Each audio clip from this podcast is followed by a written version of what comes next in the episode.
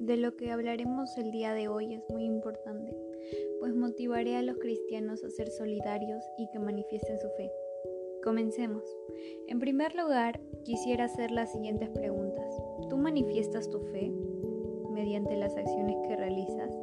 ¿Has sido solidario con los que te necesitaban? ¿La pandemia y crisis sanitaria te lo impidió? Pues bien, una de las enseñanzas que hemos recibido desde muy pequeños es la de brindar ayuda ayudar al prójimo. Durante la pandemia del COVID-19 muchísimas personas perdieron sus trabajos, empleos, hogares, etc. ¿Qué hicimos por ellos? Les ofrecimos apoyo cuando más nos necesitaron. Tal vez no los apoyamos ni les brindamos una buena ayuda. Pero nunca es tarde para cambiar. Podemos realizar ollas comunes y llevarles comida a los que no tienen que comer.